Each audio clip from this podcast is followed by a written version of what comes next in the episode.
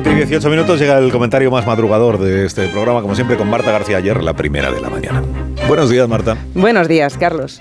No pasa un día sin que conozcamos nuevas aplicaciones para ChatGPT. Esta semana, uno de los mayores editores del mundo ha contado que ya trabaja para que este chat de inteligencia artificial generativa le escriba los artículos online.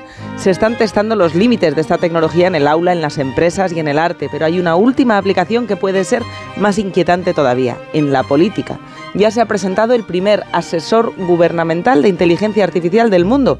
Lo acaba de anunciar Rumanía, que ha creado uno de estos chatbots para que sintetice de forma rápida las opiniones y preocupaciones de los ciudadanos en informes que genera automáticamente. Esta especie de asesor artificial honorario se llama ION y están claras las ventajas de tener un sistema automático que sintetice todos los mensajes que los ciudadanos envían a su gobierno. Igual que los estudiantes están seducidos por el potencial de esta máquina, capaz de generar chuletas automáticas gigantes, entiendo que los gobiernos quieran su propio rincón del vago de inteligencia artificial.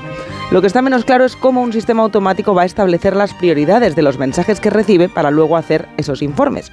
Si la política es en buena medida fijar las prioridades, dejar que la máquina procese las preocupaciones de los ciudadanos sin saber bien cómo las elige es más delicado de lo que parece.